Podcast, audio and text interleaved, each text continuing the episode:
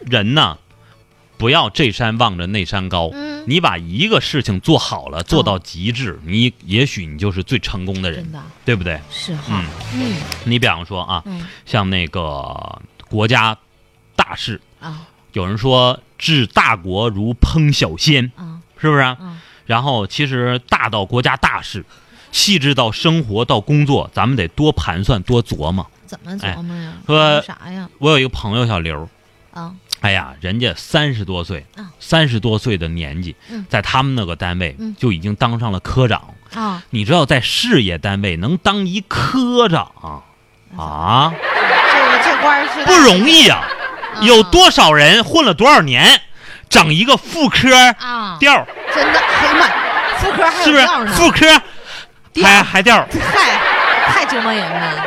你说你有这个精神头儿，你往那个妇产医院多努力努力多好啊！你看你整个妇科调儿，嗯，对不对？你行，看人家小刘三十多岁的年纪当了科长，嗯人那么容易的吗？嗯，人家要不是自己给自己有设计，自己有算计，人人能当上吗？咋算计的？嗯小刘那天跟我交流啊，说他有一个秘诀，什么秘诀？就是说，比方说看见垃圾，就是得捡我。们单位那个那个办公室你有垃圾，别先别捡怎么，等领导来了再捡。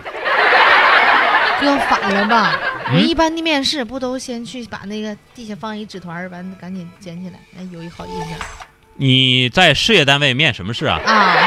啊对，事业单位啊，啊！啊先看然后呢垃圾不捡，比方说，嗯，看见领导的水杯里嗯没有水了，得倒上啊，不要管，咋不回事儿？要想不管想混呢？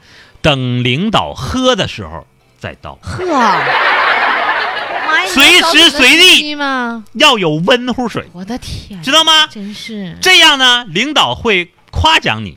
哎，你看啊，大家都跟小刘学习学习啊，多有眼力见儿啊，嗯多么细心呐、嗯，对不对？对？